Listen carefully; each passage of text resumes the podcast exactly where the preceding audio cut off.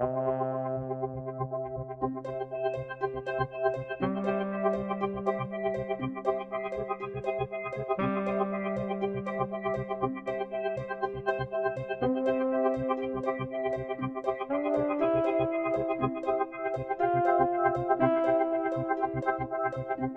Willkommen zu der 25. Ausgabe von Kino on the Couch. Ein Podcast, bei dem ein aktueller Film zur Analyse auf die sprichwörtliche Therapie-Couch gesetzt wird. Das heißt, wir fokussieren unseren Blick auf ein ganz spezielles Themenfeld, das zu dem diesem Podcast vorgestellten Film passt und eine Grundlage zur Diskussion bietet.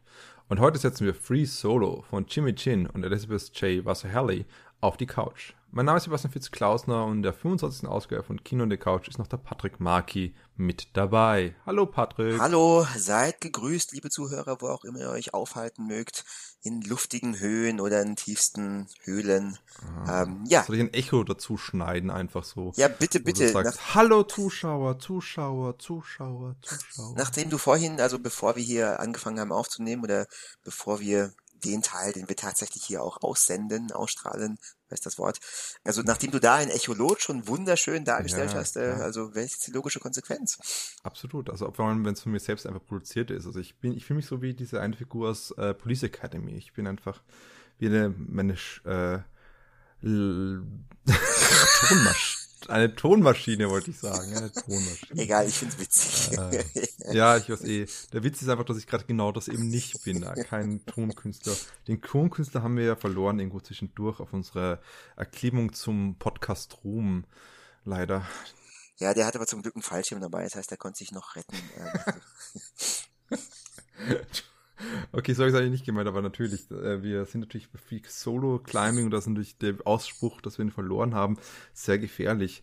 Denn wir werden heute, wie wir schon gesagt haben, Free Solo besprechen und da würde ich gerne Patrick gleich bitten, denn was eigentlich Free Solo bedeutet, ich hoffe, das hast du dir auch ein bisschen überlegt und mhm. worum es dann noch geht in diesem Film, neben diesem Sport, dieser Sportart. Ja, so. Ähm, nachdem im letzten Star Wars Prequel in der Schlacht um Severine Han Solo vom Imperium gefangen genommen wurde, macht sich eine kleine Gruppe von Rebellen ich habe ja den ganzen Text vorbereitet. Sorry. Ich, dachte, du hast doch nur gewartet, dass ich einen Solo, ein, einen Solo-Clap, einen Slow-Clap mache. Äh, ach, meine Güte. Wow, damit hätte ich nicht ganz gerechnet, muss ich gestehen. Ich habe eigentlich gedacht, dass du schon vorher den irgendwelche Blödsinn sagst. Aber nicht schlecht, nicht schlecht. Hast du einen anderen Text vorbereitet oder hast du diesen Film geschaut? Müssen wir den Podcast an dieser Stelle abbrechen? nee, gut. Also ich werde jetzt, also ja, unsere Helden aus, äh, die, unsere Rebellenhelden werden nämlich von überaus heimtückischen Kopfgeldjägern El Capitan und Chai Wasahedi verfolgt. Aber äh, ich werde den Text jetzt einmal nicht vorlesen. Free Solo, ja. Worum geht es? Ganz knapp diesmal. Free Solo begleitet den erfolgreichen Free Solo Kletterer Alex Honnold dabei, wie er sich gleichzeitig sich auf die beiden bisher waghalsigsten Unterfangen seines Lebens einlässt. Einerseits den berühmt-berüchtigten Berg El Capitan im Yosemite National Park als allererster Mensch einzeln und ohne Sicherung zu besteigen und andererseits sesshaft zu werden und eine erfolgreiche, von Liebe und Verständnis geprägte Partnerschaft zu finden und zu führen. Und hat dein Herz schneller geschlagen bei beiden Themenfeldern oder Zumindest bei dem einen von beiden. Also wie hat dir der Film denn gefallen, schlussendlich? Mein Herz hat tatsächlich schneller geschlagen. An dieser Stelle sei eine sehr prominente Spoiler-Warnung angebracht. Spoiler, Spoiler, Spoiler, Spoiler, Spoiler, Spoiler! Das Wunderschön. war sehr prominent, ja. Ähm, weil ich nicht wusste, wie es ausgeht. Also ich hatte keine Ahnung, äh, überhaupt keinerlei Vorinformation und ich wusste jetzt nicht, mhm. was passieren würde. Also der Alex Honnold, ob der jetzt wirklich ähm, El Capitan besteigen würde oder ob er daran scheitern würde und die einzige Konsequenz eines Scheiterns wäre eben sein Tod gewesen. Und ich wusste nicht, was passiert. Ich habe mich bewusst hier nicht informiert und ich dachte, also der Film hat es mir fast schon vorgegaukelt, beziehungsweise als Unwissender weiß man nicht, wie es ausgeht. Vor allem, wenn man dann weiß, okay, der Film hat einen Oscar gewonnen, wieder sehr dramatisch äh, bezeichnet von vielen Leuten. Äh, da hat sich bei mir dann schon so der Verdacht angeschlichen, okay, Moment, vielleicht hat dieser Film den Oscar gewonnen, weil der stirbt und weil das so realistisch dargestellt wird und oder was auch immer. Und ich habe dann wirklich mitgefiebert. Mhm. Also wenn man das nicht weiß und wenn man sich davon dann einfangen lässt, einfangen lassen kann, ist das wirklich super spannend. Und ich weiß, also ich habe teilweise schweißnasse Hände bekommen, dachte, oh fuck, fällt er jetzt da runter oder nicht? Ähm, also dieses mhm. relativ klassische dramaturgische Konzept, das der Film hat, muss man sagen, ist bei mir voll und ganz aufgegangen. Ich bin mir aber nicht sicher, ob das auch so funktioniert, wenn man tatsächlich weiß, dass das ja eigentlich eine Erfolgsgeschichte ist und Alex Honnold es ähm, erfolgreich geschafft hat. Ja. Weil dann ist die Struktur immer noch klassisch und immer noch sehr ansehnliche Bilder hat man dann da.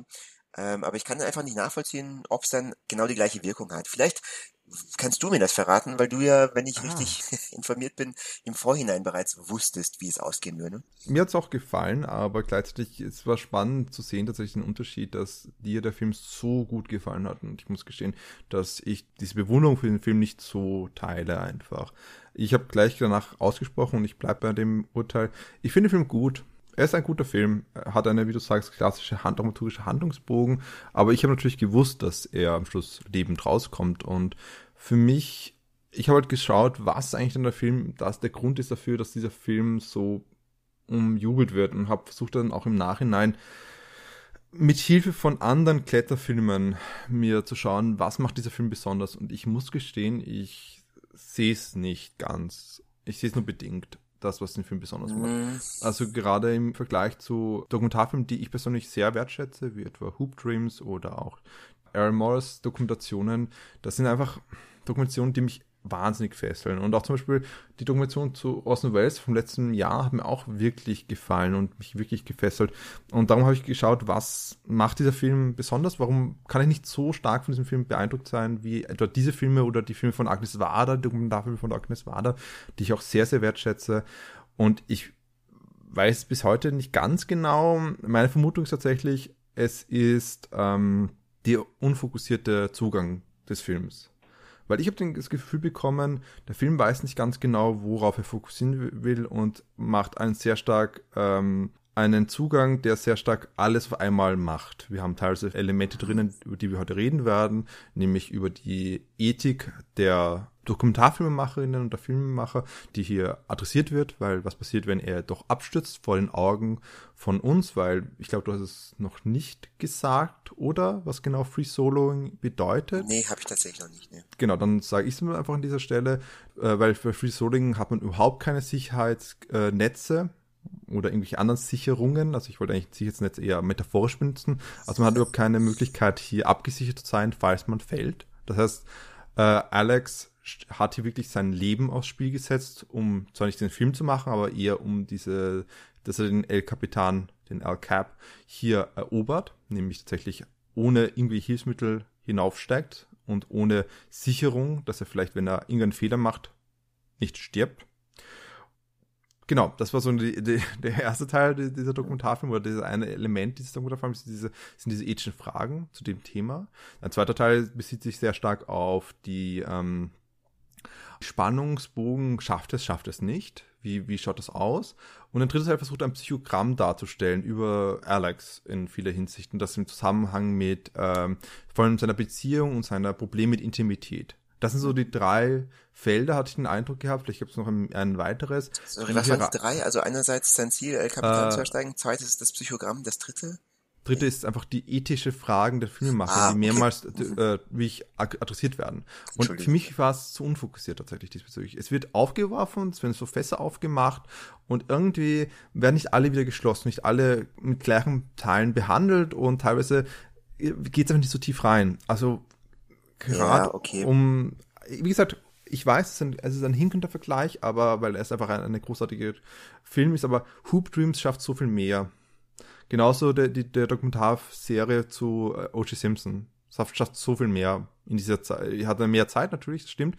Aber trotzdem, es ist, es ist so, das sind Filme, die wirklich so tief gehen in eine Materie hinein und der Film hat so viel, dass er auf einmal versucht zu behandeln in einer relativ kurzen Zeit von, ich weiß nicht genau, wie lang es war, 90 bis 100 Minuten. Und diese 100 Minuten, das ist auch ganz typisch für andere Filme, die das ähnliches machen. Also wenn mir jetzt jemand äh, den Film Dawn, The Dawn Wall, den man zum Beispiel jetzt auf Netflix gerade sehen kann, sich da Vergleiche ransieht, es ist eine sehr ähnliche Bildästhetik, es sind sehr viele ähnliche Elemente drinnen, es ist auch ein Psychogramm über den Protagonisten, der diesmal der, äh, ich glaube hier ist to äh, Tommy äh, Tommy Caldwell, genau, mit dem hat ähm, interessanterweise genau. Alex Honnold auch schon ähm, genau. den El Capitan bestiegen und hat den schnellsten Freeclimbing-Rekord da. Genau. Und er ja, kommt stimmt. auch relativ prominent stimmt. vor in Free Solo eigentlich. Stimmt, und der einzige Unterschied zwischen den beiden, also wenn man sich das anschaut, ist tatsächlich, dass neben dieser typischen Klettersport-Bildästhetik, die wir hier drin haben, das heißt Extreme Close-Ups, gefolgt von Nahaufnahmen vom Gesicht vielleicht, gefolgt von totalen und Panoramashots, um zu zeigen, wie klein eigentlich diese Figur ist mit den großen Felsen. Das Einzige, was noch dazu kommt, neben dieser Kletterperspektive und den Interviews, ist, sind diese Cinema Verités, im Cinema Verités gehaltenen Momente von der Beziehung zwischen Alex und seiner Freundin Sunny, wenn ich es richtig im Kopf habe, dass sie so Sunny McCandle. Also, genau, ja. Sunny. Und für mich, ich kann nicht sagen, warum der eine ausgerichtet hat, der andere nicht. Und ich glaube, das ist für mich das, was ich auch hier mehrmals versucht habe, für mich auch zu rekapitulieren, äh, warum eigentlich äh, hier dieser Film mir weniger gefallen hat. Und das ist einfach so, weil ich finde ihn gut. Ich kann aber nicht sehen, warum er in diesen Oscar im Olymp aufgestiegen ist, um irgendwelche anderen Bergpunts hier zu machen. Weil sie sind sich sehr, sehr ähnlich. Und ich finde, andere Filme sind wesentlich interessanter. Aber es könnte auch sein, dass einfach ich nicht so ein Interesse an diesem Thema habe, vielleicht tatsächlich. Aber ja, also ich habe versucht, jetzt ein bisschen so für mich auch aufzufächern und es war jetzt auch gerade ein bisschen ein im Gespräch erst wachsende Argumentation. Ich habe es mir nicht davor mhm. überlegt, was eigentlich hier der Grund ist und ich glaube, es ist tatsächlich aber diese Unfokussiertheit und dass er im Vergleich zu anderen Bergsteigerfilmen nicht so herausragend ist tatsächlich. Mhm, also lass mich das ganz kurz aufgreifen. Ähm, zwei ja, Sachen. Ich, ich, kann dir sagen, warum ich ihn so gut fand. Also einerseits, ich habe es ja schon angesprochen, dass wenn man nicht weiß, wie es ausgeht, funktioniert das sehr gut, finde ich, dramaturgisch. Ähm, und ich fand eigentlich ja. auch ganz schön, dass er relativ pff, sag mal, breit gefächert anfängt und man eigentlich am Anfang nicht hundertprozentig weiß, worauf er hinaus will, dass sich mhm. dann eigentlich erst langsam hina äh, ähm, herauskristallisiert und er schon am Anfang dann also mehrere Sachen, also auch ähm, Alex Hintergrundleben bisschen beleuchtet, seine Familie ganz peripher. Ähm, das ist so eins so bei Dawnwall genauso. Eins zu eins. Ich habe den Film nicht gesehen. Ich habe den also ja, ich weiß nicht, also, ich will nur sagen, also ich, ich will nur sagen, ich glaube im, im Kontext von guten Kletterfilmen, was wahrscheinlich dieser Film ist, Dawnwall und Meru auch etwa von den beiden Regisseurinnen, also von äh, Elizabeth Chivers Halley und von Jimmy Chin genauso gemacht.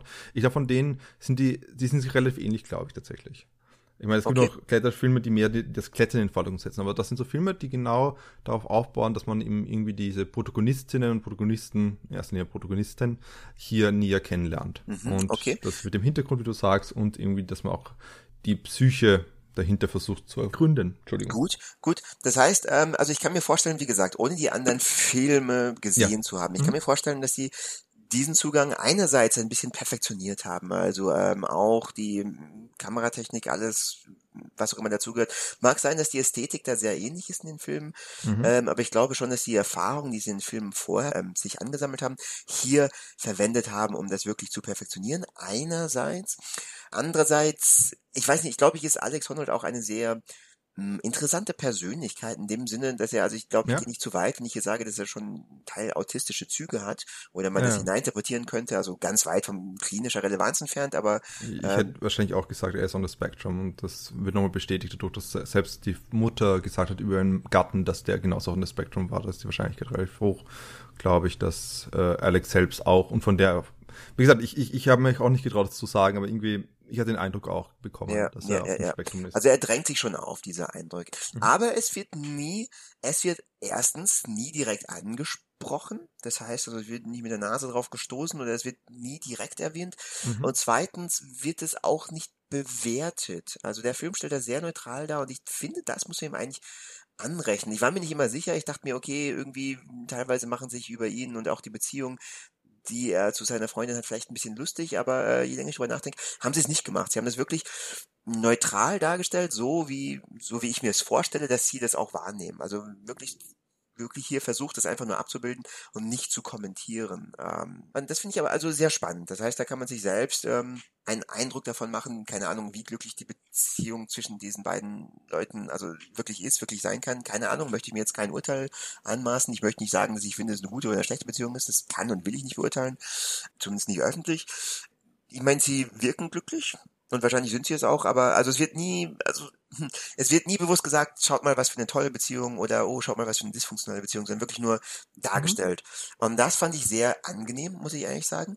Und zweitens, ähm, glaube ich, ist dieser Film was anderes im Gegensatz zu äh, Dawnwall und Meru und wie sie alle heißen. Wirklich, weil es ein Free Solo Kletterabenteuer ist. Das heißt hier, und das wird direkt angesprochen, das Schlachten sieht tatsächlich aus, ähm, mehr oder weniger im Narrativ.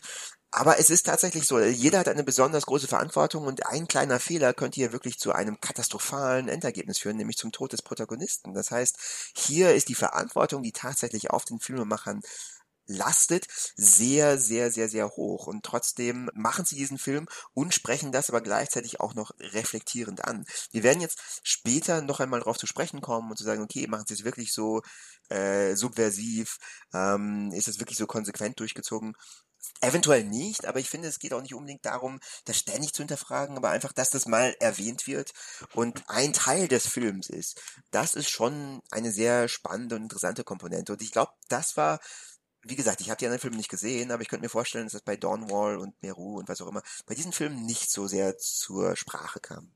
Ja, das stimmt. Also man könnte sagen, dass gerade darum habe ich auch gesagt, Cinema Verité-Stil. Mm, Cinema Verité okay. ist, ist, ist einerseits davon geprägt, dass man hier mit, äh, ähnlich wie Direct Cinema, einen sehr direkten Zugang hat. Man ist so wegen eine, eine Fliege, die einfach mit der Kamera immer dabei ist und irgendwann so das Ideal äh, können sich die Personen, die halt hier im Zentrum stehen, sich dann gewöhnen und äh, agieren hier relativ natürlich, könnte man sagen, mit den Kameran, obwohl natürlich immer im Hintergrund ganz viele Leute stehen, die man eigentlich nicht sieht normalerweise.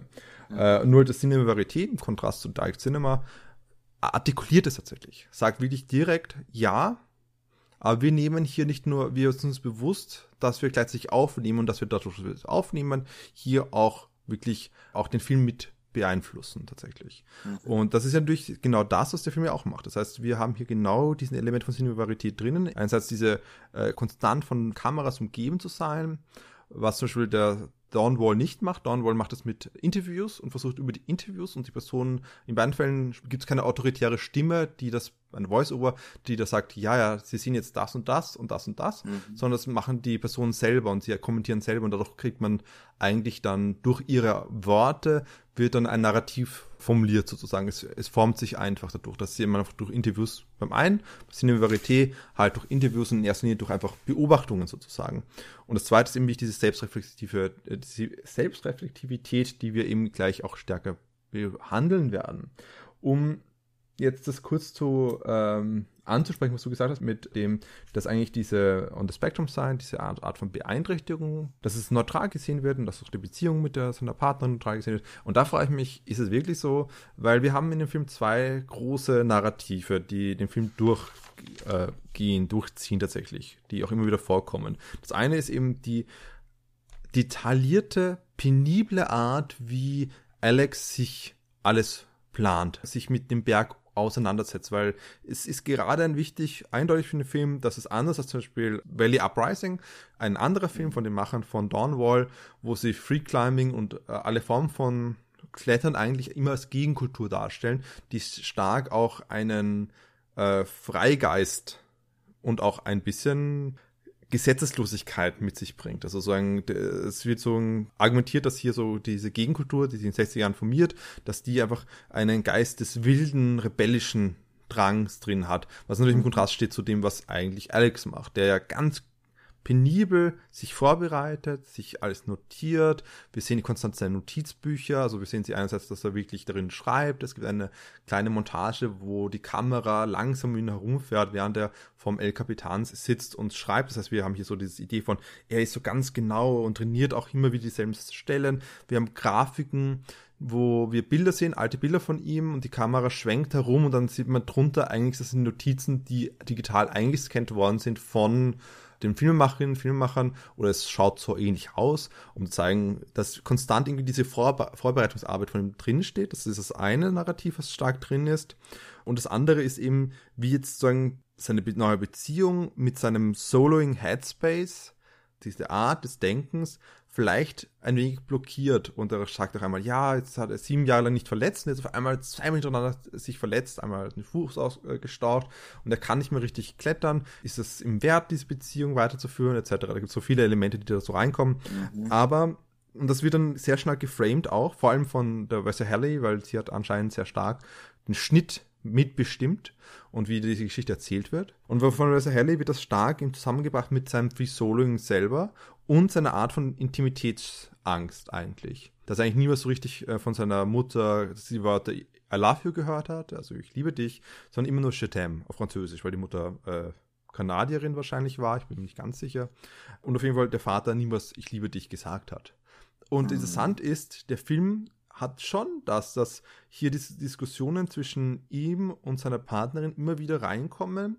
Und ich glaube schon, dass der Film äh, ein Narrativ erzählt, wo am Schluss, wo er dann sagt, I love you, nachdem er den, das Dings erklommen hat. Also die, hier wird schon eine, eine klare Zusammenhang gebracht mit, die funktionierende Beziehung wird hier mit dem, dass er Ich liebe dich sagen kann und der Erfolg des Erklimmens, Free Solo Style, kommen Hand in Hand zusammen. Das heißt, ja, hier gut, wird schon stimmt, eine ja. Wertigkeit ge gemacht von, was eine funktionierende Beziehung ist. Und eine funktionierende Beziehung ist unter anderem durchaus auch, dass man in irgendeiner Weise Respekt hat seiner Partnerin gegenüber zeigt oder seine, oder diese Kommunikation der Emotionen, die ja die Partnerin immer wieder einführt. Das heißt, hier wird schon gesagt, es gibt etwas, was richtiger ist als eine romantische Beziehung, was anderes weniger richtig ist als eine romantische Beziehung. Weil von der Aussage von seiner Mutter her wirkt es so, als hätte der Vater niemals gesagt, ich liebe dich mehr oder weniger. Ja, ja, sicher. Also er lernt dann auf seine Partnerin einzugehen. Er lernt genau. tatsächlich im genau. Laufe des Films, also es war natürlich in der Beschreibung von ihr am Anfang auch ein bisschen scherzhaft gemeint, aber eigentlich auch nicht. Er lernt wirklich, sich auf das einzulassen. Er meint ja am Anfang auch, nee, eigentlich Haus zu haben, okay, wäre cool, brauche ich nicht. Also es wird ja allein die Tatsache dazu erst eigentlich fast exklusiv in diesem kleinen Bus lebt und dann ein relativ genau. großer Teil der Handlung mhm. ist, dass sie ein Haus kaufen. Also das ist ja auch schon ein Kontrast, der auch relativ schön diese Änderungen, die es einlassen seinerseits ähm, darstellen. Genau. Das heißt, natürlich ist da eine Entwicklung. Sie, muss man eigentlich sagen, sie ist am Anfang zumindest habe ich das so wahrgenommen, viel, viel ähm, verständnisvoller. Das heißt, sie geht eigentlich relativ schnell auf seine Bedürfnisse ein und akzeptiert, dass er halt äh, ja emotional vielleicht nicht immer ihr das geben kann, was sie braucht, aber versteht das und gibt ihm da Zeit, was auch immer, während er erst dann langsam nachhinein ähm, dann auch lernt, auf sie einzugehen, sich auf das einzulassen, weil er das ja. einfach nicht kann, weil es erstmal nicht seine Welt ist. Da ist ja. ja auch der Kommentar ganz am Anfang, also klar, es ist ein Narrativ gepackt, absolut, aber, aber ganz am Anfang auch der Kommentar, ich glaube in den ersten fünf Minuten passiert ist, wo er sagt, ja, okay, sieht so aus, als ob eine als ob sich da was anbahnen würde mit einer Freundin, aber meine wahre Liebe äh, sind und ja, werden klar. wohl immer die Berge bleiben. Und von dieser Einstellung weg zu ihm, okay, zusammenziehen und dann, nachdem er das geschafft hat, diesen Berg zu erklimmen, wirklich zu sagen, ich liebe dich und sie fallen sich in die Arme. Ja, sicher. Natürlich ist es ja. auch in diesem Sinne eine sehr klassische Geschichte eigentlich. Aber sie lässt zumindest ähm, Interpretationsraum offen. Ja, wie gesagt, dafür, wie funktional die Beziehung wirklich ist, ähm, was da gut läuft, was nicht gut. Also ich, ich fand's, ohne es jetzt genauer begründen zu können, ähm, weniger so. restriktiv beziehungsweise weniger in irgendwelche Schablonen geklemmt, abgesehen von narrativen Schablonen, als es in anderen Filmen oder Dokumentarfilmen teilweise der Fall ist. Okay, dem gehe ich dir auf jeden Fall recht. Das ist das im Vergleich zu anderen Dokumentarfilmen oder Filmen genereller, dass man hier einen durchaus größeres Spektrum an verschiedenen Beziehungsformen stehen lässt. Dennoch glaube ich weiterhin, dass hier ein Narrativ, das beginnt mit, dass er eigentlich nur, dass, dass er mit Free Solo eigentlich beginnt, nur deshalb, weil er eigentlich scheu ist, gegen anderen sich zu öffnen.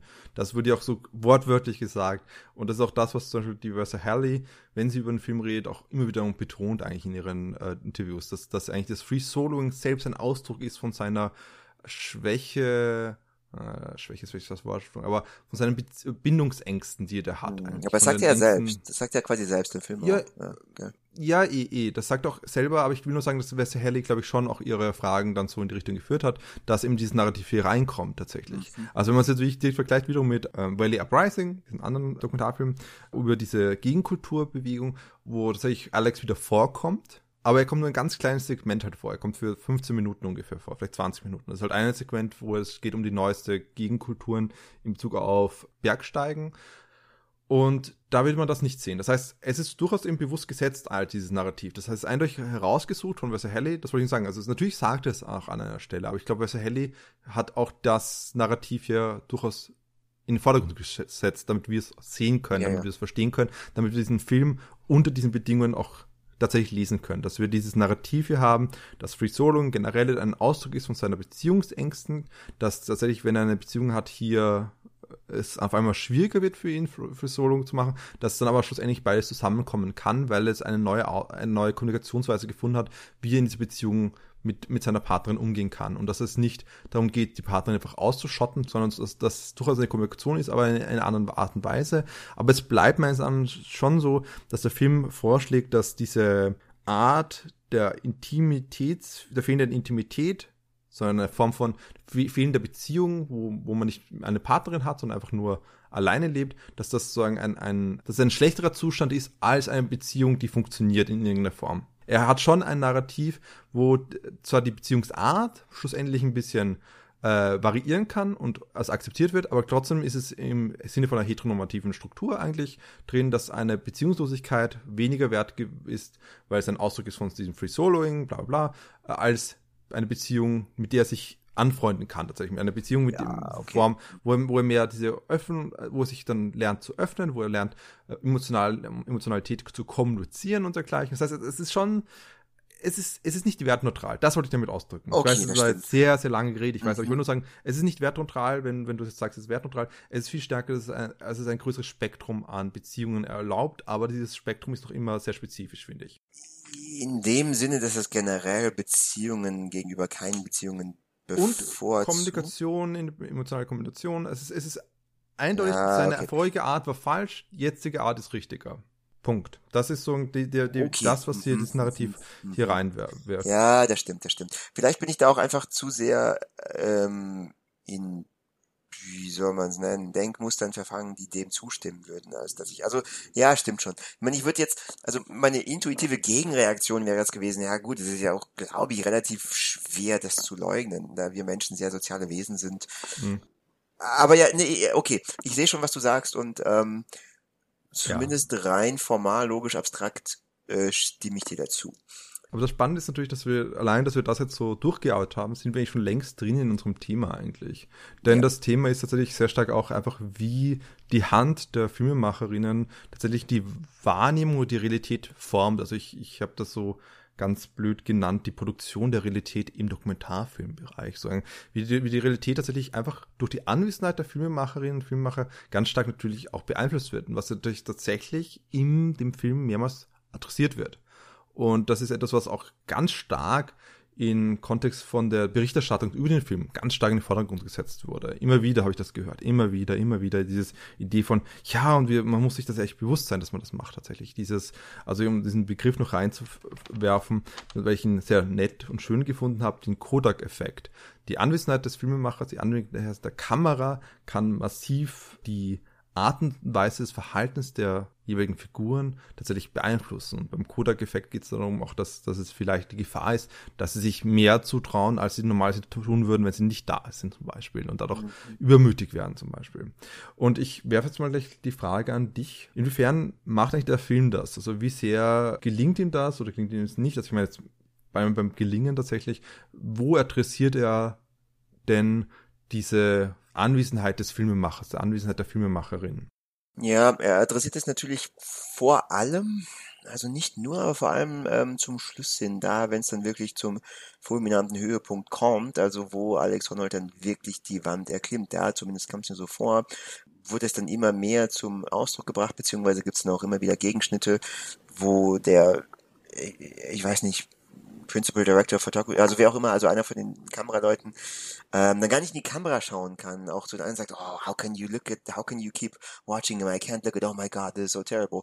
Weil er wirklich bei jedem Schritt oder bei jeder Bewegung, die Alex in der Felswand macht, mhm. berechtigterweise halt Angst hat, oh Gott, jeder könnte ja Letzte sein, er könnte runterfallen und dann ähm, tot sein. Und dann wäre das natürlich für uns alle eine Katastrophe. Äh, von daher könnte man sagen, würde ich nicht sagen, weil es negativ formuliert klingt, aber also ich hätte fast gesagt, okay, ich bin dem Film da voll auf den Leim gegangen. Ja, ja okay. aber ich glaube, ich glaube nicht mal, dass es auf den Leim ähm, gehen ist. Aber wie gesagt, das hat bei mir tatsächlich ja, mhm. gewirkt und dieses direkte Bewusstsein geschafft, okay, vielleicht fällt er wirklich runter, vielleicht ist das hier tatsächlich eine zentrale Komponente des Films, deswegen hat er einen Oscar bekommen. Also das hat mich direkt deutlich darauf gestoßen und hat aber auch bei mir funktioniert. Und ich glaube tatsächlich, dass das ah, vielleicht eine relativ simple oder relativ ähm, nicht sehr subversive Methode ist, um hier Dramatik noch hineinzubringen, mhm. aber es mhm. funktioniert. Oder es mhm. hat bei mir funktioniert. Ähm, und ich kann mir vorstellen, dass es bei vielen anderen Leuten auch funktioniert. Ich meine, es muss ja nicht immer unbedingt etwas super Verstecktes, wie gesagt, super Subversives sein, auf das man erst nach zehn Mal schauen kommt, wie sie das eigentlich geschafft haben. Sondern solche. Aber wofür haben wir diesen Podcast dann? Ja, ja, gut. Ähm, ähm, ja, bei anderen Filmen ist es berechtigt, bei dem hier nicht. Äh, war ein schöner Podcast. Ciao, Leute. Das nächste Mal behandeln wir Grenze. Ähm, ja, man sieht sich. Oh. soll, ich, soll ich schon die Musik einspielen lassen an der Stelle? ja, genau.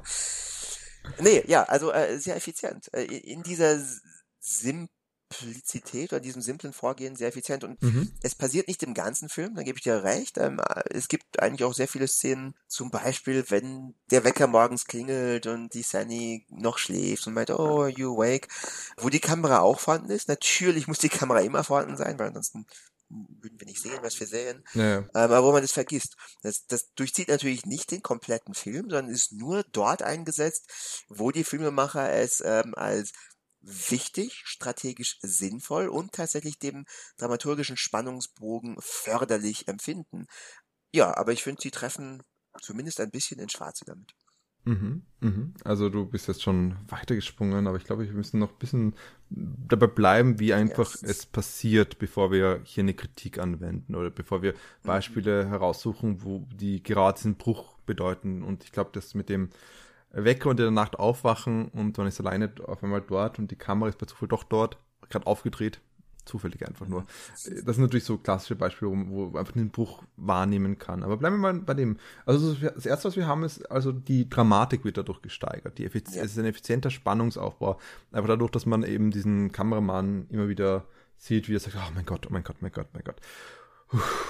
Ja, und natürlich, das, das ist ein guter Hinweis, das ist ein guter Punkt. Das erste ist diese Dramatik. Und jetzt mache ich so das zweite auf, was glaube ich auch extrem wichtig ist, ist so ein, das ist ja wie, wie ich schon vorhin gesagt habe, so dieses dritte großes Narrativ in diesem Film oder dieses große, dritte große Thema, was hier aufgemacht wird, nämlich diese ethische Verantwortung. Was bedeutet es, wenn wir jetzt da sind tatsächlich? Und was bedeutet es, wenn die Anwesenheit der Filmemacher tatsächlich dazu führt, dass eben Alex abstürzt? Mhm. Weil sein Headspace ist ganz anders auf einmal. Weil normalerweise klettert er Free Solo alleine und dann auf einmal hier ist er umgeben von Leuten, die er kennt, von Freunden, Freundinnen. Und was bedeutet das, wenn die dann zuschauen? Und das hat auch mehrmals, glaube ich, gesagt. Es ist nicht so schlimm für ihn, dass er abstürzt, es wäre schlimmer für ihn, wenn er abstürzt und direkt einen Freund, eine Freundin dabei anschauen müsste und die Freundin oder Freund schauen zu, wie hier Alex stirbt tatsächlich und wird nochmal auf, auf Film aufgenommen vielleicht. Mhm. Und das ist so ein ganz zentraler Punkt irgendwie, der hier in verschiedenen Ebenen, glaube ich, adressiert wird. Das ist so eins mal das, was du schon gesagt hast, wenn man einfach wirklich die Kameraperson darstellt. Das ist so ganz direkt. Man sieht einfach die Kameraperson. Das ist mal am Ende sehr, sehr, sehr stark wo einfach hier dieser Kameramann wieder so mit zugeschalten wird, um eben die Spannung zu erhöhen. Ich kann nicht hinschauen, ich kann nicht hinschauen, ich kann nicht hinschauen. Ja, genau. Das wurde aber auch schon davor eingesetzt. Und zwar finde ich fast schon interessant. Davor gab es so Momente, wo wir ihn sehen, wie er klettert und dann wird aber eine, die Kamera springt nach hinten. Wir sehen einfach von einer zweiten Kamera ausgehend, dass die erste Kamera, das Bild, was wir gerade gesehen haben, natürlich auch aufgenommen worden ist von einem anderen Kletterer, der gerade sich runterhängen lässt von, keine Ahnung, wie viel zig Meter Höhe. Und das heißt, wir sehen hier so das Erschaffen dieser Bilder. Wie werden diese Bilder ja. gemacht? Du wolltest sagen da? Ich wollte nur sagen, also eine Sache, mhm. korrigiere mich, wenn ich falsch liege und wahrscheinlich liege ich falsch, aber ähm, ich glaube, dass sie das tatsächlich nur dann oder hauptsächlich dann gemacht haben, wenn es wirklich um das Klettern ging. Also mhm. irgendwie, wenn sie daheim bei ihnen waren oder auch immer, da kam es nicht oder nicht so stark zum Vorschein. Und ich ähm, glaube, es hat ähm, zweierlei Funktionen. Erstens, das habe ich vorhin schon angesprochen, es verleiht dem Ganzen eine weitere Ebene. Das heißt, du denkst, okay, die Filmemacher, das sind echte Profis, die haben schon mehrere Filme gedreht, die ein mhm. ähnliches Thema haben. Und selbst mhm. die, also selbst denen wird Angst und Bange und denen schlottern die Knie, die können nicht hinschauen. Also hier wird einfach, ja, Dramatik geschaffen durch das, also die Gefahr wird nochmal deutlicher und nochmal deutlicher gemacht, ja. Selbst ja. die Profis haben Angst. Einerseits das, andererseits ruft es auch und soll wahrscheinlich auch Bewunderung oder zu allermindest, ähm, was ist das deutsche Wort für Appreciation, ähm, Achtung, Wertschätzung, ja, Wertschätzung, für alles, was dazugehört, diesen Film zu machen und welche mhm. Fähigkeiten eigentlich involviert sind, hervorrufen. Ja. Weil du siehst dann wirklich, okay, die haben eine super Verantwortung, ähm, du siehst wirklich, wie sie da rumhängen, was sie alles bedenken müssen, was für sie auch auf dem Spiel steht, welche Faktoren eine gewichtige Rolle spielen könnten und du siehst sie in Action und du bekommst dadurch erstmal ein bisschen Gefühl dafür, was wirklich ein, alles dafür notwendig ist, um diesen Film oder einen solchen Film hier ähm, als ein Produkt ins Kino bringen zu können in dieser Form. Mhm. Mhm. Ja, absolut. Also das ist ganz eindeutig, dass hier sagen, das Handwerk ausgestellt wird, um auch eine Wertschätzung für das Handwerk zu bekommen, was man davon da sonst nicht macht, weil einfach die Kamera verschwindet. Die, es ist unsichtbar für die Zuschauerinnen und Zuschauer und das ganze Equipment drumherum, der ganze Aufwand drumherum wird unsichtbar gemacht, um das Vergnügen zu erhöhen eigentlich in normalen Fällen. Und du hast absolut recht, es gibt sogar Beispiele und das wäre so ein zweiter Punkt, wäre neben diesen Einstellungen, wo man die Kamera tatsächlich direkt sieht und das ist auch ganz wichtig, so richtig zu sagen, dass es eben nur beim Klettern in erster Linie passiert und ich würde sogar hier eine Ausnahme dann später noch einwerfen und nicht bei den privaten Sequenzen, wo das eigentlich tatsächlich, soweit ich jetzt auch im Kopf habe, nie passiert. Ja, ich kann mich auch nicht erinnern. Ne? Genau, aber man sieht das auch in dem Moment, wo sie über die Vorbereitungsarbeit reden, wo sie ganz stark hier aufbauen, was sie alles machen müssen, was sie bedenken müssen, wo sie äh, vielleicht ferngesteuerte Kameras benutzen, damit sie nicht im, im Weg sind tatsächlich, dem äh, Alex und dementsprechend eher mit ferngesteuerten Kameras arbeiten, um es so angenehm wie möglich zu machen, wo seine Erfahrung nicht von ihrer Anwesenheit behindert wird tatsächlich. Mhm. Es ist äh, ganz lustig, mhm. also es gibt auch eine Szene, das ist mir erst im Nachhinein bewusst geworden, aber wo sie dann besprechen, okay, wo stellen wir die Kamera hin und so. Genau. Äh, und einmal sagt er dann, ja, yeah, nobody wants to see that, they don't want a camera there. Und man weiß halt nicht, wovon er gerade spricht, wenn ja. er sagt, okay, das will niemand sehen. Ähm. Und erst später Nee, eigentlich im Film erfährt man es gar nicht. Ich habe es erst durch mhm. Recherche. Oder erfährt mhm. man es im Film? Ich glaube nicht. Ich habe es erst später erfahren. Er hat halt davon gesprochen, okay, das will ja niemand sehen, wenn ich dann runterstürze und in den Tod fallen würde. Das wollen wir nicht, dass es gezeigt wird. Das will doch eigentlich niemand sehen. Deswegen soll da keine Kamera hin, weil was kann die denn schon filmen, außer mich wirklich in den Tod stürzen zu sehen. Mhm. Das heißt, auch hier wird, also ich finde, natürlich geschieht das schon sehr deutlich, aber auch nicht mit der Holzhammer-Methode. Das heißt, es geschieht nicht zu deutlich. Es geschieht eigentlich so deutlich genug, dass es jeder so gut wie jeder mitbekommt, aber jeder auch das Gefühl hat, ja, nicht allzu direkt darauf gestoßen zu werden mit aller Macht. Und äh, ich glaube, da haben die Filmemacher schon, oder die äh, Frau Wasserheli, wenn sie dafür verantwortlich ist, haben ja schon ein gutes Händchen gezeigt. Um auf deine ursprüngliche Frage, warum dieser Film Oscar bekommen hat, zurückzukommen. Ich glaube, das ist ein Grund. Und der zweite Grund ist, ich könnte sagen, die Academy ist, naja, selbstverliebt ist ein bisschen zu starkes Wort, aber sie ähm, bevorzugen schon Filme, die die Filmindustrie ähm, als ja. Inhalt haben, beziehungsweise das ein bisschen beleuchten. Äh, ich weiß nicht, wie ist der Schwarz-Weiß-Film? Ähm, The Artist. Ja, genau, The Artist, genau. Ist ein, ist ein, ein gutes Beispiel dafür. Hat den das Oscar. beste Beispiel ist Argo. Die Filmindustrie rettet unschuldige Geißeln. Stimmt, Argo, The Artist. Also es gibt ja einige ähm, ja. sehr bekannte Filme, die gute Beispiele sind für Erfolg bei den Oscars. Und ich glaube, das hat dieser Film auch gemacht. Also ich glaube, deswegen hat er tatsächlich auch den Oscar bekommen, weil er eben genau ich weiß nicht, ob es das erste Mal ist, aber eine von den ersten Malen, diese Appreciation für die Filmemacher bewusst ähm, auch in den Vordergrund stellt. Ein Beispiel, was vor ungefähr zehn Jahren Oscar geprägt hat, das noch extremer ist, wo die Filmemacherinnen und Filmemacher tatsächlich die Helden sind. Und das ist The Cove, ah. wo es um die Rettung von Delfinen geht in Japan. Hat er tatsächlich da, einen Oscar bekommen? Der hat einen Oscar bekommen. Ah. Und, da ging, und da ist es noch extremer nämlich gewesen, weil hier ähm, das wurde auch immer betont, das ist so wie Ocean's Eleven, so wurde immer gesagt. Aber das Wichtige ist tatsächlich, dass hier diese, diese ganze Vorbereitungsarbeit ganz stark im Zentrum eigentlich steht, tatsächlich. Und dass diese Vorbereitungsarbeit dazu auch dient, um zu zeigen, wie du schon perfekt ausgeführt hast, diese Kompetenz, welche Kompetenzen sie hier haben und äh, hier mitbringen müssen und wie fähig einfach diese Kameramänner, Kamerafrauen, andere Personen sind, die da mit agieren und das alles zu machen und welche Planung hier sind, um eben wirklich eine Wertschätzung zu bekommen von der Filmindustrie, äh, also für die Filmemacherinnen und Filmemacher im Hintergrund. Das heißt, ich glaube tatsächlich genauso wie du. Das war nicht so ein Punkt, den ich dann aufbringen wollte, ob nicht das ein großer Mitgrund ist, weil ich meine, bei The Cove waren sie sogar die Helden, die jemanden gerettet haben, nämlich die das Übel der japanischen äh, Delfinjagd ausgestellt haben. Mhm. Aber das, was sie machen, was sie hier setzen, ist zwar nicht, dass sie die Helden sind, weil sie retten ja niemanden, aber dass sie sich bewusst sind, dass sie dieses Bewusstsein, diese ethische Verantwortung von Filmemacherinnen und Filmemacher ganz stark in den Vordergrund setzen dadurch. Also es ist zwar nicht, dass sie heroisch sind, aber sie zeigen, wie bedacht Filmemacher und Filmemacher sind. Wie wichtig es sind, zwar ein Thema, eine Realität, eine Wirklichkeit, ein, ein Subject Matter, ich weiß nicht, wie ich es besser ausdrücken kann, ins Kino zu bringen, damit die Leute darüber wissen, damit die Leute mehr erfahren können. Das ist sehr wichtig. Aber gleichzeitig sind Menschenleben natürlich wesentlich wichtiger. Und das sind Fragen, die natürlich dann scheint, oder dem Anschein nach, dann Dokumentarfilmemacherinnen und Filmemacher immer sich stellen müssen, vor allem wenn sie mit Menschenleben spiegeln. Und hier wird es halt wirklich ganz genau ausgestellt, um genau diese Wertschätzung zu bekommen, die du gerade auch angesprochen hast. Mhm. Also wir haben hier als ganz spannend gesehen, dass wir eigentlich drei Ebenen haben. Die erste Ebene, um diese äh, das mit diesen Elementen von Kameraperson zeigen, übers Reden über den Film, über wo wir stellen die Kamera hin, übers Reden über die Verantwortung, die man haben muss, dass wir hier äh, filmen, mitfilmen, dass wir hier vielleicht tatsächlich Alex stören bei dem Versuch, äh, El Capitan zu erklimmen. Dass diese Elemente dazu führen, dass wir einzeln die Dramatik erhöht wird, weil eben hier dieses Gefühl, wir sind live dabei, irgendwie in den Vordergrund gesetzt wird. Also was passiert wirklich hier? Was könnte es wirklich passieren? Wie haben die Leute damals wirklich reagiert? Ich meine, wenn man bequem auf der Couch sitzt, ist es anders, als wenn man wie ich deutlich live vor Ort ist und es könnte alles passieren. Wie du sagst, wenn du, wenn du es nicht weißt, kann tatsächlich Alex gestorben sein. Mhm. Äh, das zweite war diese ethischen Fragen, die hier gestellt werden, die wir schon die ganze Zeit irgendwie aufbringen, oder ich zumindest immer wieder aufbringen, weil ich ein ethischer Mensch bin, nicht so wie du, der ein unethischer Mensch bist und der nur auf Spannung aus ist. du hast mich durchschaut. genau. Und das dritte ist natürlich die Kompetenz, die mitgezeigt wird. Und das natürlich damit hier, glaube ich, schon ein wichtiger Mitgrund ist, warum eben der Film prämiert wurde. Und ich finde es das schön, dass du es auch so siehst, weil ich, ich wollte eigentlich das äh, jetzt so dorthin gehen, argumentativ, aber du bist genau dort auch hingegangen. Also anscheinend bin ich nicht so klug, wie ich gedacht habe, wenn selbst du das denkst. Tja, müssen wir noch in unserer dramaturgischen Storyline vom Podcast arbeiten, oder? ähm, genau.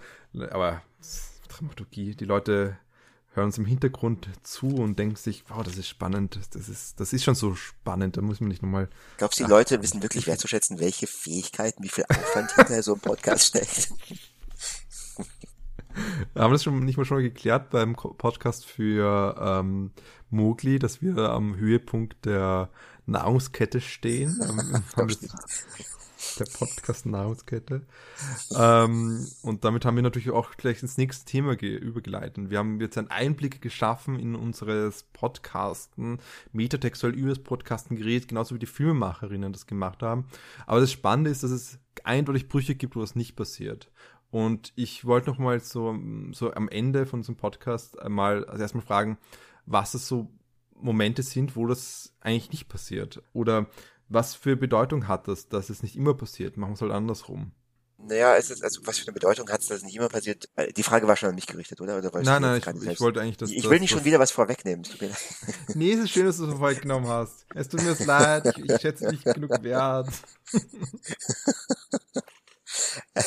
so, okay. Nee, ähm, also sie setzen das, ja, habe ich natürlich vorhin auch schon erwähnt, äh, mit Bedacht ein, ähm, aus zweierlei Gründen. Einerseits, wenn sie es immer einsetzen würden, dieses ähm, reflektierte darauf hinweisen, dass sie anwesend sind und welche Konsequenz das hat, dann würde es natürlich irgendwann überhand nehmen und es hätte nicht mehr die emotionale Auswirkung beziehungsweise nicht mehr die dramaturgische, ich sag mal, Signalwirkung, die es dann hat und die es letzten Endes zum Schluss hatte, haben soll auch.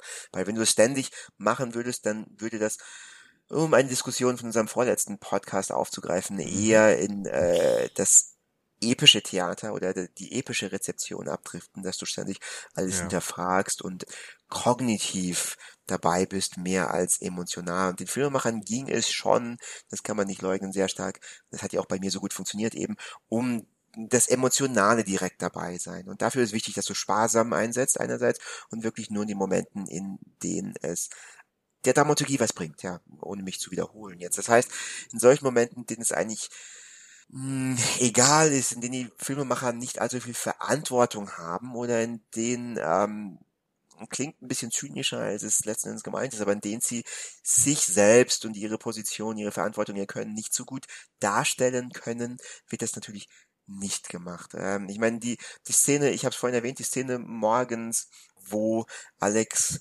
aufwacht und die Sunny noch schläft, das ist natürlich ein bisschen die Ruhe vor dem Sturm und es soll irgendwie zeigen, wie der Tag beginnt ähm, in, in der Abgeschiedenheit von diesen beiden im Van im Gegensatz zu der Action, die sich später dann am Berg abspielt und da wäre es eher hinderlich, wenn du dann noch direkt darauf aufmerksam machen würdest, hey, eigentlich ist das Filmteam schon da oder zumindest hat Alex als allererstes die Kamera aufgemacht. Das heißt, es ist er hat mehr als nur den eigentlichen Bergbestieg im Kopf. Äh, das heißt, er denkt auch noch an den Film oder irgendwie einer von den Filmemachern hat bei ihm übernachtet oder was auch immer. Hm, da wird es natürlich ähm, hinderlich, ja. Und in solchen Szenen, in denen es wirklich um die emotionale Rezeption geht oder in denen es wirklich ihnen darum geht, den Charakter von Alex oder von Sani oder die Beziehung von den beiden mitzuerleben, da ähm, halten sich natürlich zurück und wollen nicht auf sich verweisen als Filmteam, weil das der Erfahrung, die man macht, der dramatischen Erfahrung, die man hat, auch im Sinne von der dramatischen Rezeption im Gegensatz zur epischen, mhm. äh, weil es der abträglich wäre. Ja, und ich, ich habe es vorhin auch erwähnt, ich finde, sie setzen das sehr, sehr bewusst ein. Die Kombination geht zu allermindest beim ersten Mal hinsichtlich des Ergebnisses naiven Schauen sehr gut auf. Ja, irgendwie ist es spannend, dass du, äh, ich meine, es finde ich ist gut, wenn man es so sagt, das ist einerseits das Dramaturgische und das andere das Ästhetische, wo das eben nicht passiert und einen zentralen Punkt ist natürlich, dass die Intimitätsmomente eigentlich allesamt ja, markiert sind, als wäre es, was wenn man eine Fliege an der Wand und niemand würde es bemerken, dass sie da sind und es wird nicht noch einmal adressiert, dass es eigentlich hier natürlich mehrere Leute drin sitzen, um nicht nur die Kamera, sondern auch den Ton zu regulieren oder ähnliches. Das heißt, es ist tatsächlich eigentlich ein großer Aufwand. Und das Witzige ist natürlich auch, dass es gibt den Moment, wo der Jimmy Chin, der zweite Regisseur, der eben sich vor allem für die bergsteigende Crew verantwortlich war, einfach sagt, ja, ich glaube, er wird morgen auch äh, den Berg erklimmen. Ich meine, es klang so ein bisschen danach. Also so, aber so ganz vage irgendwie.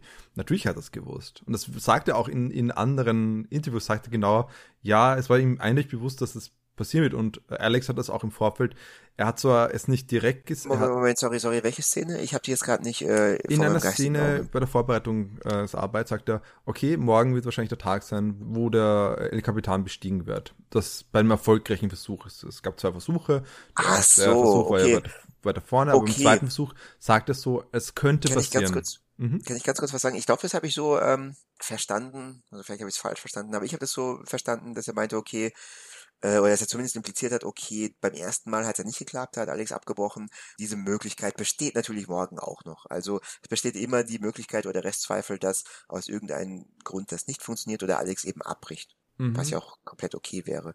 Also finde okay. ich spannend wenn du jetzt wirklich darauf hinaus willst, worauf ich denke, dass du hinaus willst, weil ich das ganz anders empfunden habe. Aber okay, okay. Entschuldigung. Falls das wie der Fall sein sollte, wenn wir den Film nochmal schauen, dann tut es mir natürlich leid, wenn ich das hier falsch im Kopf gehabt habe. Aber ich hatte den Eindruck gehabt, dass es eigentlich ausdrückt, als im Sinne von, es könnte sein, es könnte nicht sein, wir werden sehen morgen, was passieren wird. Und natürlich ist das schon ziemlich klar geplant für den Folgetag, dass eben Alex es besteigen wird. Und eben, wie gesagt, auch das, dass einfach die Kamera im Dings ist, das sind alles Momente, wo eben hier die Klarheit, nicht, die, die eigentlich da vorhanden sein muss, dass er das macht, einfach vertuscht wird eigentlich tatsächlich. Und das ist eines, eines mit diesem Intimitätsmomenten und anderes mit der Dramaturgie im Zusammenhang äh, steht. Was ich aber sehr spannend fand, war eigentlich bei der Ästhetik des Free Soloing. Anders als beim ersten Mal, wo wir wirklich, oder erstmal ist vielleicht der falsche Ausdruck, aber wo wir öfters auch andere Personen gesehen haben, während er klettert und wo es adressiert wird, dass die Kamerapersonen da rumhängen. Beim zweiten Mal gibt es nur einen kurzen Moment, wo er jemanden grüßt und sonst schaut es aus, auch von Totalen her, bei denen, wenn man eine Totale sieht, wenn es von unten gedreht worden ist, als wäre er ganz alleine da oben. Das selbst hier, wenn es darum geht, um die Kompetenz von Alex darzustellen, um seine Fähigkeiten darzustellen und wie er alleine eigentlich hier ist und ganz, ich meine, wie gesagt, er bricht ja auch alleine auf und so, es wird der Eindruck erweckt, als ob die Kameras nicht da wären, obwohl die Kameras gerade filmen. Äh, wird soll irgendwie schon, obwohl er es adressiert ist, dass das Bodenpersonal da ist, wird nicht adressiert, dass das Personal auf dem Berg da ist. Es versucht ästhetisch es so weit wie möglich die wegzuführen. Und das Spannendste ist dieses Schlussbild, wenn er es schlussendlich erklommen hat und eine Drohne, soweit ich es verstanden habe, es schaut wie eine Drohne aus von, von der Art der Bewegung, ihn einfangt, wie er das gerade macht und langsam wegfliegt. Und man sieht irgendwie aus der Lüfte ihn, wie er da alleine auf dem Berggipfel steht. Es ist so lustig, weil das es wird hier so eine Realität geschaffen, die ganz stark wiederum ohne Kamerapersonal da ist. Und das ist so spannend, dass immer wieder der Film hin und her springt zwischen, ja, wir adressieren uns selber, wie du so selbst gesagt hast, aber nur so weit, wenn es für uns dramaturgisch, ästhetisch passt. Wenn es nicht mehr passt. Stimmt, ja, ja, das stimmt. Intimitätsmomenten oder wenn es um den Siegesmoment geht, dann, dann muss es schon anders inszeniert werden. Da muss schon das geleugnet werden. Mhm, das stimmt. Aber andererseits ist das eigentlich also ich weiß nicht, ob man ihm das zum Vorwurf machen kann. Man, man, gut, man kann es. Ich weiß nicht, ob man ihm das zum Vorwurf machen sollte, weil jeder einigermaßen aufgeweckte Mensch, der sich den Film schaut und ansatzweise zum logischen Denken oder logische Schlüsse ziehen in der Lage ist, ist sich ja schon bewusst, dass die da sind. Das wird ja vorher direkt angesprochen. Ähm, ich glaube, es ist einfach nur der Ästhetik geschuldet, ähm, beziehungsweise der Tatsache, dass ja immer noch zumindest äh, vordergründig Alex, ähm, mehr als nur vordergründig Alex, der Mittelpunkt des Films ist und der deswegen auch verdient hat, allein darzustellen. Beziehungsweise das eben auch ein Verdienst des Filmteams ist. Weil wenn du überlegst, denkst du, okay, es sind so viele Leute, es wird auch angesprochen, dass die alle da in der Gegend sind, aber trotzdem gelingt es ihnen, so dastehen zu lassen, als ob er allein sei. Und das irgendwie, wenn du kurz drüber nachdenkst, wird dir es ja bewusst. Ich glaube, dazu brauchst du nicht unbedingt unseren Podcast, ähm, hm. der dir es vielleicht nochmal bewusster machst. Aber ähm, ja, also ich glaube, das dient eigentlich auch der Möglichkeit zur Reflexion der Leistung des Filmteams. Ich würde ich so interpretieren. Ich glaube, Sie brauchen mich. vielleicht die äh, unseren Podcast, um zu wissen, dass hier eine Kamera vorhanden sein muss, wenn es ein Bild gibt. Das glaube ich auch nicht. Aber ich glaube, es muss einem bewusst werden, dass gerade das Sprechen über den Film, und darauf beziehe ich mich in erster Linie, was so stark geprägt ist von, wir nehmen einfach die, das Narrativ, was uns der Film vorschlägt, einfach auf und reproduzieren es in unserem Diskurs, was ich immer wieder bemerkt habe bei Kritikerinnen und Kritikern, die den Film beschreiben und bei anderen Pundits, also Leuten, die über diesen Film reden, über den Filmproduktion reden, das einfach ganz eins zu eins herannehmen, diese Idee von der Ethik, von den ethischen Fragen und dass der Film zum einen so überraschenderweise sich selbst adressiert ohne zu bemerken, dass natürlich weiterhin ganz viel produziert wird darum herum. Also viel vertuscht wird einfach. Dass wir hier ganz ja. eindeutig, darum habe ich am Anfang so lange drauf rumgeritten, über diese zwei Narrative, die in dem Film drin ist, weil natürlich ist das nicht einfach so passiert. Natürlich ist alles irgendwie geschaffen worden von jemandem. Das ist zwar einerseits dadurch, dass einfach Kamerapersonen dort waren, es ist aber andererseits auch einfach darum, dass sie einfach, ein, keine Ahnung, wie viele Millionen Minuten und Stunden sie hatten, Filmmaterial, dass es einfach geschnitten worden ist so, dass es eine Dramaturgie passiert. Und das muss man sich bewusst machen, glaube ich. Und das geht mir ganz stark ab bei der Diskussion zu dem Film. Der Film wird gelobt darüber, dass er so selbstreflexiv ist, dass er so einen Cinema Verité-Stil hat. Aber in den Momenten, wo er eben das nicht braucht oder wo es ihm, äh, ihm hinderlich wäre, dass er diesen Cinema Verité-Stil hat, geht auf einmal diese Selbstreflexion verpufft. Ganz einfach. Und man hat versucht, eben gerade das wieder vertuschen. Und ich finde, dass gerade dieses Schluss ist, ist nicht spannend, wie gleichzeitig dramaturgisch es wichtig war, dass wir den Kameramann immer wieder sehen, aber ästhetisch es genauso wichtig war und dramaturgisch genauso ebenso wichtig war, dass wir nicht äh, Kamerapersonen auf der Wand sehen. Dass wir nicht die mhm. Beteiligung der Personen, die auf der Wand sind, sehen, weil es, wie du sagst, geht hier mehr um diesen emotionalen Höhepunkt, den man halt erreichen kann, wenn wir ihn alleine sehen, weil es auch eine Ästhetik ist, dass er wirklich alleine climbt hier. Und es ist schon wie gesagt, ich finde das sehr spannend. Wir sollten uns, wir müssen einen Film auch kritisch hinterfragen, selbst wenn er schon sagt, nee, nee, ich, ich adressiere mich selber.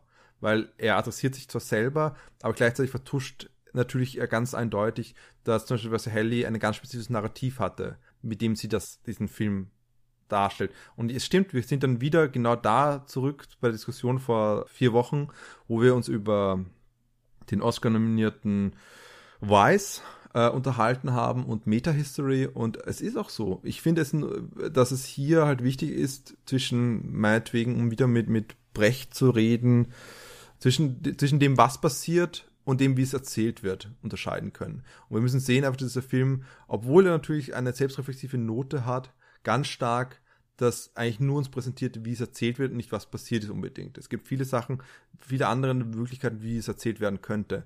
Und die Art und Weise, wie er es macht, habe ich halt den Eindruck, dass er dadurch, dass er, dass er zeigt, ja, ja, wir haben einen Filmcrew hier, dann doch wiederum Authentizität und wiederum Realität produziert, aber diese dann nicht markiert als, ja, die ist erschaffen worden in dem Moment, wo wir das gesagt haben, wo wir darüber reden, weil wir, weil natürlich ist das Reden darüber auch wieder ein Prozess des Authentizitätsproduktion und dass da vielleicht dahinter wieder was anderes passiert und dass, dass es mehrere Ebenen gibt und dass es trotzdem nicht die reine Wahrheit ist, das ist, wird halt hier in den Äther geworfen. Ich weiß, ich rede hier sehr stark in mich hinein oder ich, ich rede in Kurven und in Bögen und aber ich habe halt das Gefühl, dass der Film was macht und das wird nicht adressiert.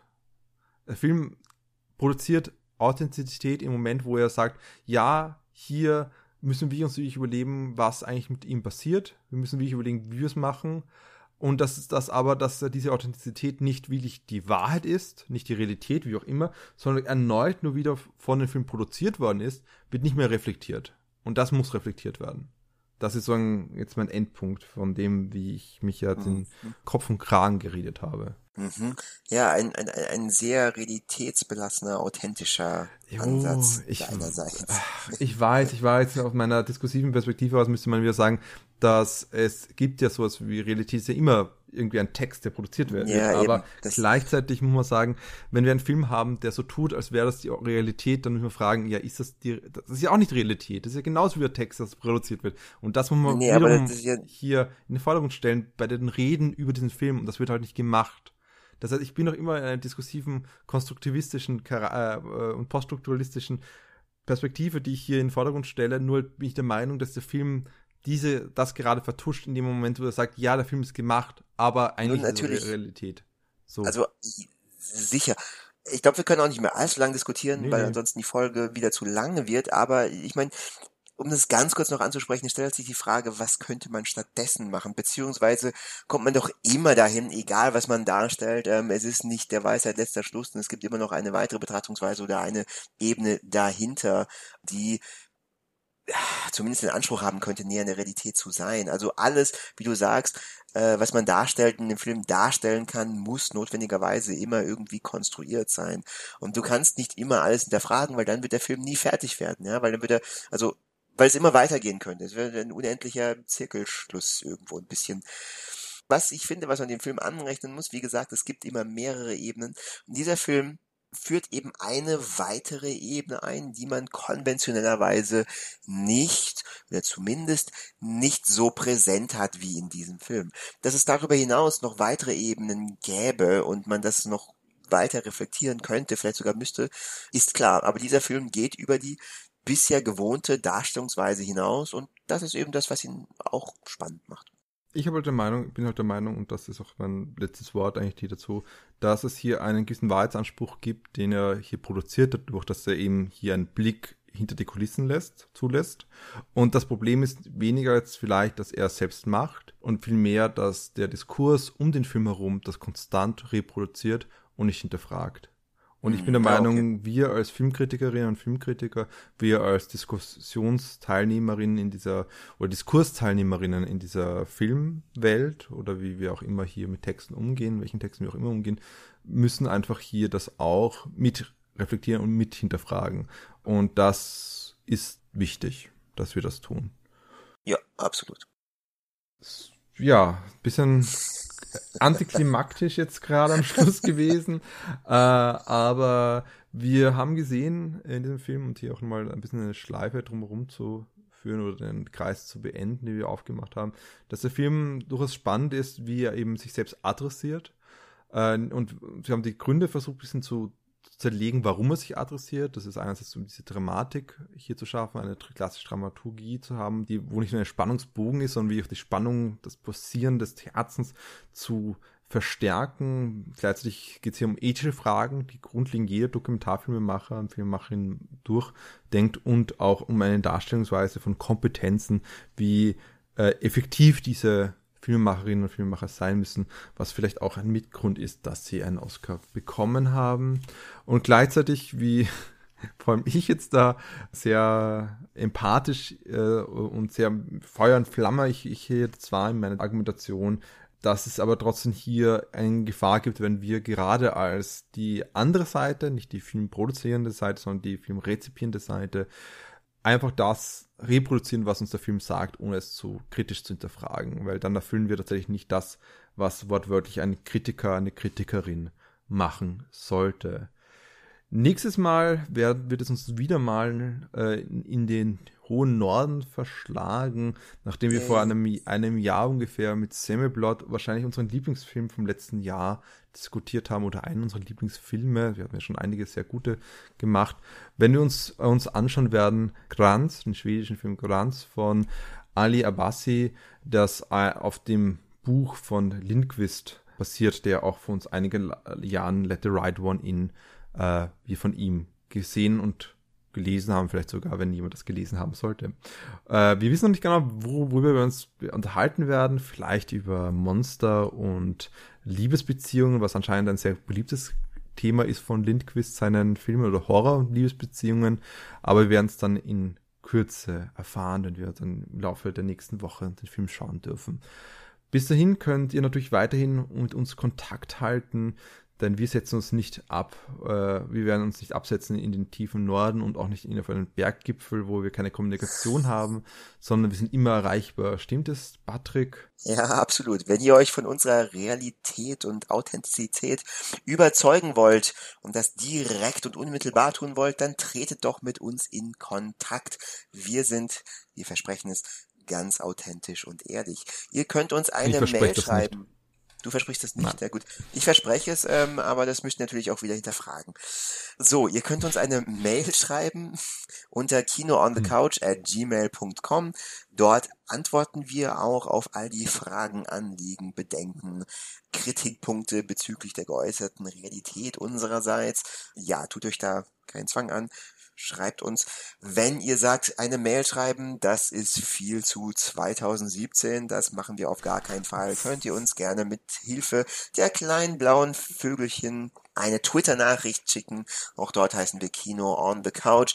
Auf Facebook sind wir bisweilen auch aktiv und heißen genauso wie überall anders auch Kino on the Couch. Liked uns dort, lasst uns da einen netten Kommentar da, verfolgt uns beziehungsweise abonniert unseren Facebook-Feed oder wenn ihr einen anderen guten Feed abonnieren wollt, dann geht doch auf YouTube und abonniert uns dort. Da verpasst ihr garantiert nicht, wenn wir einen neuen Film ambulant oder stationär besprechen. Auch dort könnt ihr natürlich neben uns einen Daumen hoch oder wenn es sein muss, einen Daumen runter zu geben, beziehungsweise das kleine Glöckchen anzudrücken und uns somit zu abonnieren. Äh, könnt ihr natürlich auch mit uns in Kontakt treten und einen Kommentar da lassen. Auch die werden wir beantworten, ähm, falls ihr Filme habt, von denen ihr unbedingt wolltet, wie sie besprechen. Dann macht uns doch darauf aufmerksam und eventuell geschieht das dann auch. Last but not least kann man unseren Podcast ganz klassisch auch mit dem Podcast-Catcher seines Vertrauens äh, oder RSS-Feed einfangen und ähm, jede aktuelle Folge hören. Wir sind beheimatet bei Podcast Garden und auch auf iTunes, also mit Apple-Geräten zu hören. Ich hoffe, dass ich dieses Mal ganz vollständig auch mit Apple alles genannt habe und würde mit der klassischen Frage an dich übergeben. Ist es tatsächlich so gewesen? Ich glaube schon. Ich glaube, du hast auf jeden Fall mehr Ahnung und mehr Wissen schon um die ganzen Social Media äh, Plattformen, dass du das schon sehr perfekt hinbekommst, die Woche für Woche. Ich, äh, ganz kurze Frage, warum haben wir eigentlich keinen Instagram-Account?